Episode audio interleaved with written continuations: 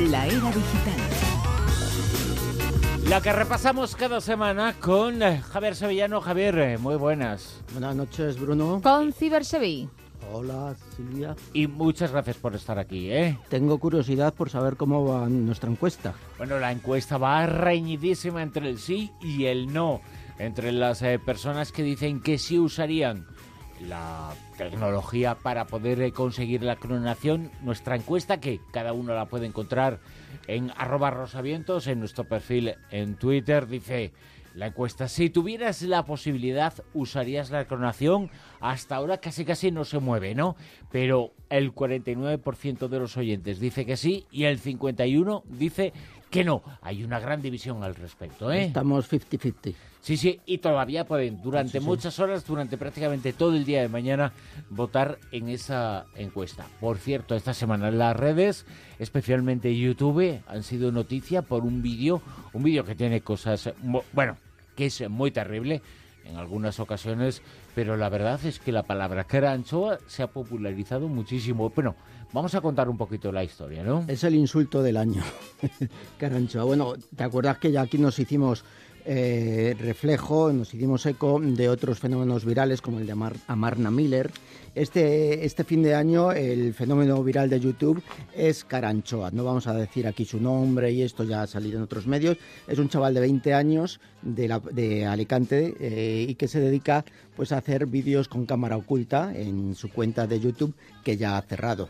Eh, este vídeo en concreto ha llegado a los, a los 3 millones de reproducciones y básicamente él se dedicaba bueno, pues a hacer mm, vídeos graciosos, eh, en parte porque decían que les sus 500.000 seguidores les pedían, le pedían hacer este tipo de vídeos. Bueno, pues eh, vamos a ver.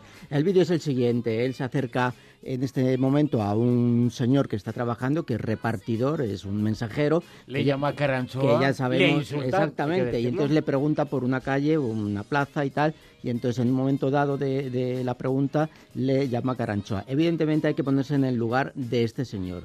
Todos sabemos que los repartidores, pues el nivel de estrés al que trabajan por muy poco dinero es, es, mm, de las profesiones más estresantes. Se llevan bronca mm, eh, de, de los jefes, se llevan bronca de los sitios donde tienen que repartir, eh, los horarios, multas porque aparcan donde pueden para, para el repartito. Bueno, Que eh, tienen un, no hay un límite de tiempo también. No hay justificación para el insulto, pero tampoco, para lo que hace esta persona. ¿eh? Exactamente, vamos a ver.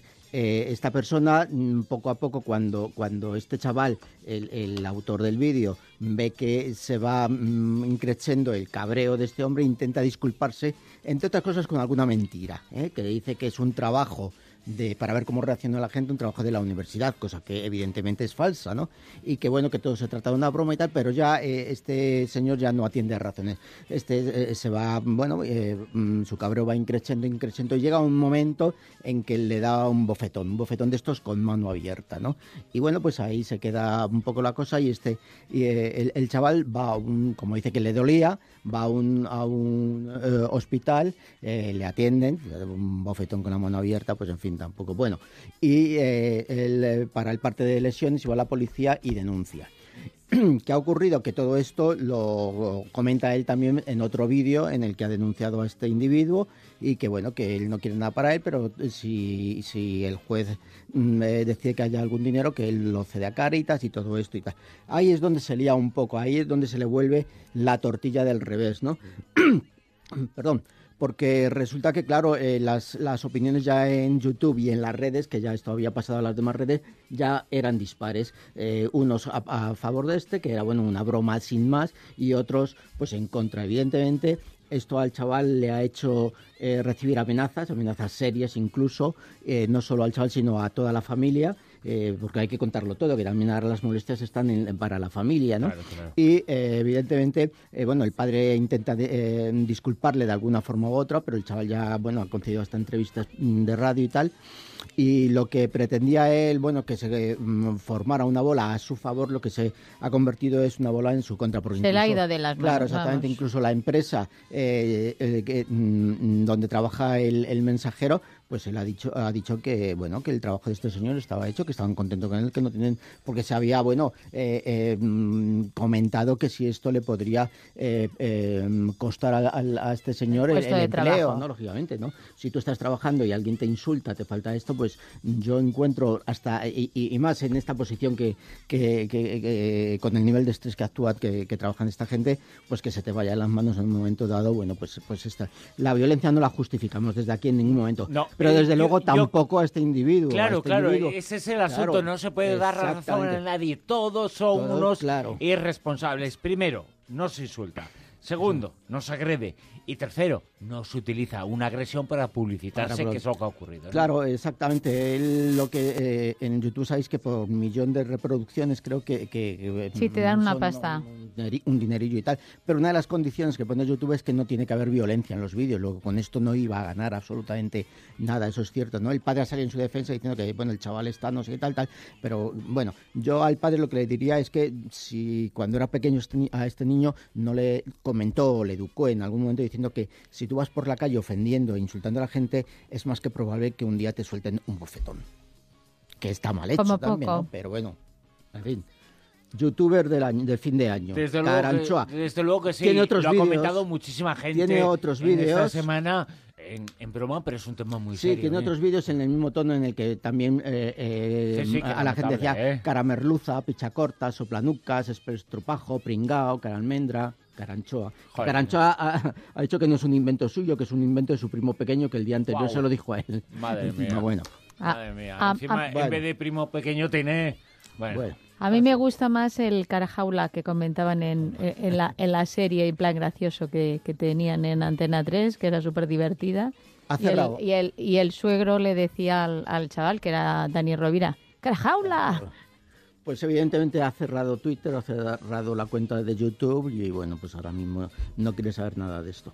Esperemos que se recupere pronto. Bueno, pues este vídeo, el eh, YouTube ha sido el vídeo de la semana y seguramente el vídeo del año. Por cierto, hablando de Internet, Internet no se fría ni siquiera de Trump. Bueno, Oh, es mía. normal, pero bueno. Bueno, vamos a ver. Como nadie esperaba que ganara Trump, pues eh, a la gente de Silicon Valley que estaban todos apoyando a, Hillary Clinton, pues les ha pillado un poco en fuera de juego. ¿Qué ha ocurrido? Pues que hace pocos días eh, los principales prebostes de Silicon Valley han sido llamados a capítulo por el señor Trump y ahí han estado hablando algo que, bueno, no se sabe. Entre otras cosas, me imagino eh, la famosa frase esta de que dijo de lo de que mm, en, en uno de los... eh, entrevistas que le hicieron, que Apple fabrique sus malditos ordenadores en este país. Es una de las frases maravillosas, ¿no? Entonces ha- se ha reunido con algunos prebostes de Silicon Valley, bueno, pues para ir, para que sepan por dónde quiere ir. Para ir limando las relaciones. Hay un señor eh, que se llama Brewster, eh, Brewster Cale que eh, tiene una empresa, eh, una organización, mejor dicho, que, lo, eh, que son los archivos de Internet. Él ha ido juntando archivos y portales an- antiguos como una biblioteca, una biblioteca a la antigua usanza. Y él tiene, por medio de un programa, tú puedes acceder pues, a, los, a las primeras páginas web de las empresas míticas. De, de- de- de 20 años lleva recopilando esta información. Y como, claro, ahora mismo con, con la próxima administración de Donald Trump mm, hay más que temores en el mundillo de, Internet, pues este hombre lo que ha decidido es llevarse una copia a, a Canadá por lo que pudiera pasar.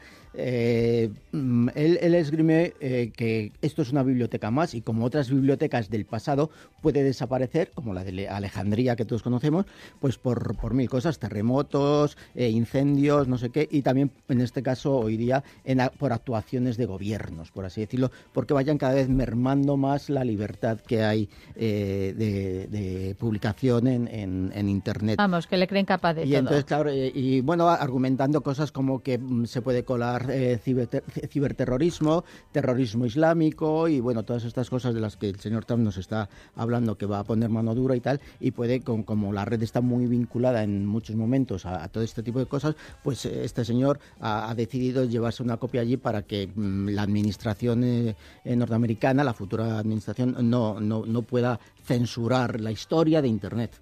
Y la ciberseguridad eh, también muy importante. En Internet había un desafío, un desafío europeo.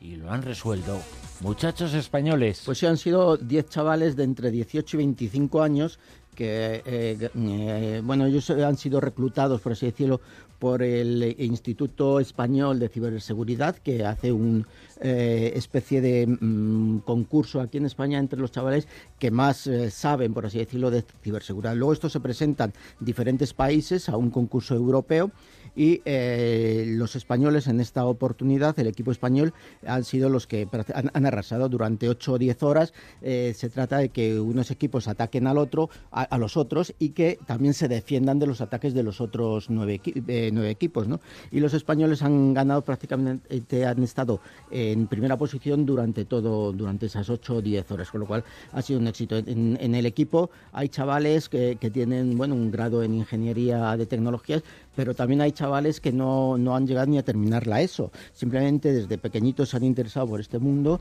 eh, vieron eh, la posibilidad de acudir al concurso este español, eh, demostró su valía, concretamente uno de ellos, y entonces pues le eligieron para, para este equipo que ha sido el que se ha llevado este año el, el premio. ¿Unas máquinas? Hace una semana se habló del robo de 500 millones, nada más que 500 millones de contraseñas y usuarios de cuentas de Yahoo. La noticia tuvo mucha trascendencia, pero más tenía que tener la realidad, y es que la realidad dice que eran no 500 millones, que eran mil millones. No, no es así la cosa. Son dos ataques, dos hackeos diferentes. Uno fue en 2014 eh, y el otro fue en agosto de 2013. La toma gusto. Exactamente. El que nos informó eh, Yahoo hace unos meses, por así decirlo, este fue el de los 500 millones, pero ahora nos ha informado de otro, que, otro hackeo mm, todavía mayor, de mil millones de cuentas.